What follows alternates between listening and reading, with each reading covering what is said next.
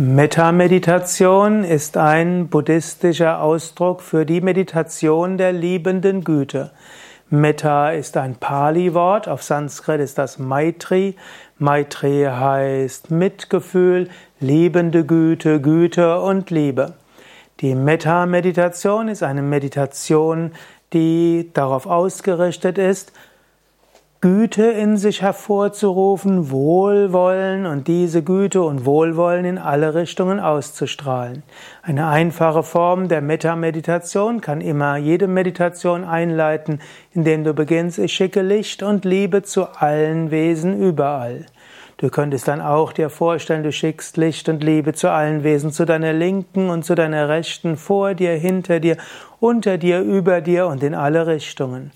Oder du könntest die, Medi die Meditation so gestalten, dass du erst Licht und Liebe schickst zu allen Menschen, die leiden, dann kannst du zu allen schicken, die dir nahestehen, dann zu allen, mit denen du in letzter Zeit einen Konflikt hattest. Und dann zu allen Wesen überall.